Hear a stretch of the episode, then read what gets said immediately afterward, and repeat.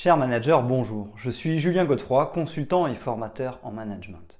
Pour progresser facilement dans votre management, je vous invite tout de suite à télécharger gratuitement mon e-book de plus de 40 conseils pour engager vos équipes. Vous trouverez le lien dans la description. Pensez aussi à vous abonner à ma chaîne YouTube pour consulter mes dernières vidéos.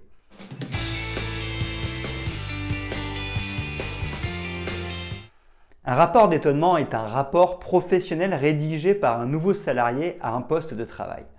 Recruter un nouveau collaborateur suppose d'avoir connaissance de la qualité de son intégration. Quel est l'objectif du rapport d'étonnement? À la suite d'une nouvelle embauche, le rapport d'étonnement sera mis en place en fonction de différents paramètres comme la culture d'entreprise, son turnover, son secteur d'activité, sa politique d'intégration. Dresser un rapport d'étonnement est indispensable pour réussir son intégration, intégrer l'équipe dans de bonnes conditions et établir des axes d'amélioration. Être un nouveau collègue à la suite d'une embauche requiert aussi de repérer les dysfonctionnements grâce à un regard extérieur. Le nouvel arrivant peut notamment donner un feedback concernant la formation des nouveaux employés. Les intégrer au mieux, cela veut aussi dire leur donner la parole.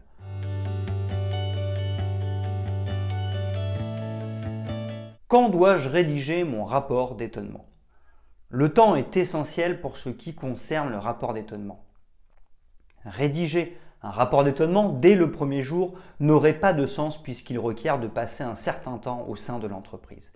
Les nouveaux arrivants doivent donc produire un rapport dès les premières semaines, voire les premiers mois suivant leur arrivée. Qu'il s'agisse de l'intégration d'une nouvelle recrue ou de la création d'un nouveau poste proposé à une personne interne à l'entreprise, qui change alors d'environnement de travail, un rapport d'étonnement peut être demandé.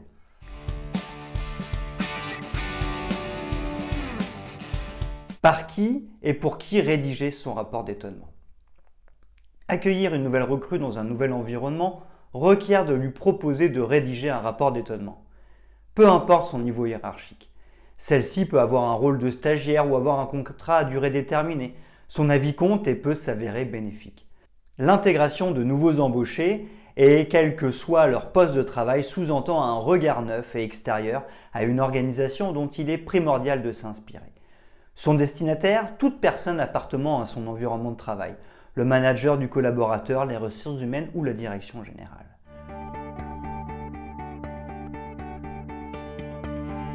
Pourquoi Accueillir une nouvelle personne nécessite du temps et de la bienveillance. Le but du rapport d'étonnement est double. Il consiste d'abord à encourager la critique et favoriser la prise d'initiative, la créativité et la liberté d'expression. Il permet ensuite de créer un climat de confiance au sein d'un nouvel environnement et de favoriser la fidélisation des employés. À la suite de l'intégration d'un nouveau salarié, le rapport d'étonnement sera d'abord bénéfique à l'entreprise en tant qu'outil d'amélioration, d'intégration et de reconnaissance. Pour la nouvelle recrue, il s'agira davantage d'un outil pouvant évaluer la qualité d'une bonne intégration, mais aussi d'un élément de contribution. Comment réussir son premier rapport d'étonnement?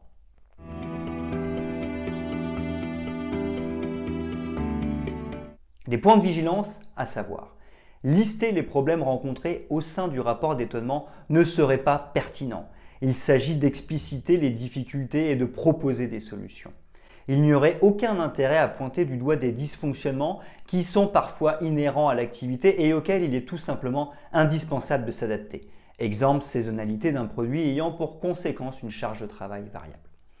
La rédaction d'un rapport d'étonnement requiert de l'observation, de la curiosité, une certaine ouverture et un esprit critique. L'idée est de mettre en lumière les points d'interrogation, les zones d'ombre, les incompréhensions. Inutile de mentionner le nom de certains collègues au sein de votre rapport d'étonnement. Son objectif n'est pas de procéder à une certaine forme de délation, ni de faire des procès d'intention et encore moins de juger certaines valeurs portées par l'entreprise.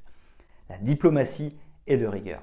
Il est donc nécessaire d'écrire au conditionnel, de peser les mots employés et de ne rien affirmer comme en politique, au risque que cela se retourne contre vous.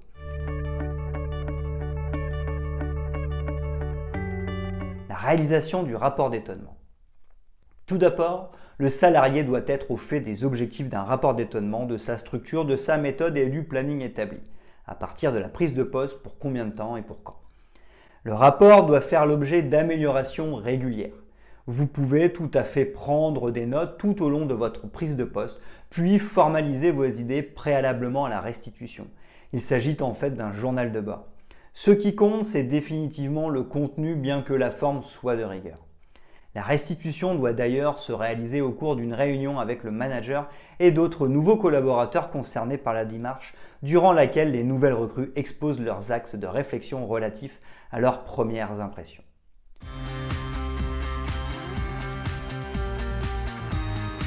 Les différentes formes existantes du rapport d'étonnement.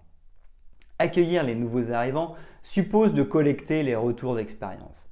Ces derniers sont pris en considération de différentes manières. Les nouvelles recrues sont interrogées de manière informelle, par exemple à la fin de la période d'essai avec le responsable hiérarchique. La restitution s'organise de manière officielle et à l'oral. Recevoir un livret d'accueil et remplir un questionnaire préparé par le service RH. Remise d'un rapport écrit envoyé par courriel.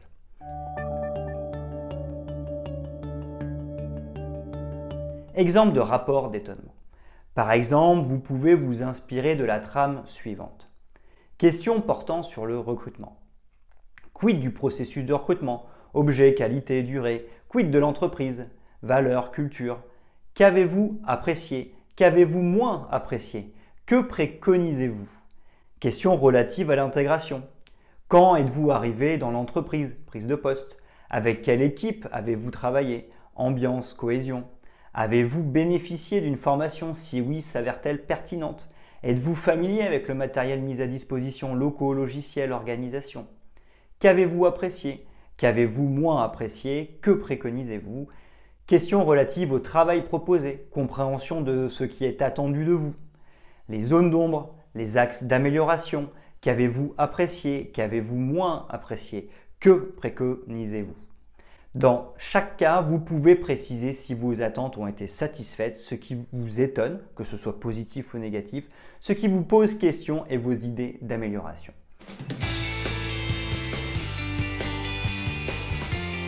Répondre à un rapport d'étonnement. L'analyse fait naturellement suite à la rédaction du rapport. Chacune des problématiques soulevées doit faire l'objet d'un commentaire. Celui-ci peut s'écrire dans un objectif informatif ou dans l'intérêt de l'organisation, c'est-à-dire dans un intérêt collectif. L'idée n'est pas de révolutionner la structure organisationnelle de la société, mais de comparer le rapport d'étonnement avec celui des autres arrivants. La réponse doit conforter le salarié dans ses remarques positives. Pour le collaborateur, je suis heureux de, constater à quel point la direction est disponible pour répondre à mes questions et fait preuve de bienveillance. L'idée est de montrer aux salariés qu'ils soulèvent, des, points qui ne sont pas anecdotiques, mais bien partie intégrante d'une volonté culturelle d'entreprise. Le but de la direction est de renforcer l'entreprise dans son modèle libertaire en amenuisant le poids des liens hiérarchiques.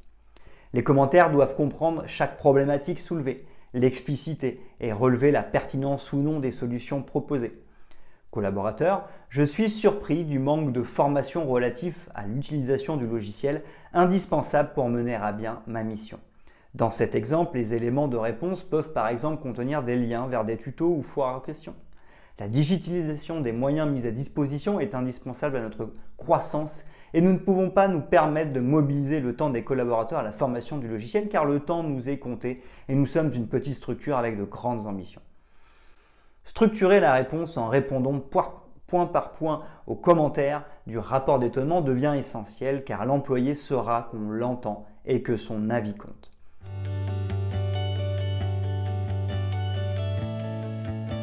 Quels sont les avantages apportés par le rapport d'étonnement? L'entreprise peut faire un état des lieux de ce qui se passe bien ou moins bien au sein de l'entreprise. Cela peut concerner toutes les étapes recrutement, intégration, travail au quotidien, réunion, etc. Se remettre en question, c'est se donner la possibilité de s'améliorer. Donner la parole au plus grand nombre permet l'exacerbation du nombre d'idées, ce qui est profitable à l'organisation, outil management. Enfin, le rapport d'étonnement s'avère essentiel en ce qu'il permet de fidéliser les nouveaux employés et surtout d'identifier de nouveaux talents. De plus, il est bénéfique aux salariés en ce qu'il offre la possibilité d'accélérer son intégration, de se faire remarquer en bien et de contribuer à l'amélioration de son environnement de travail. Il se sentira compris et entendu.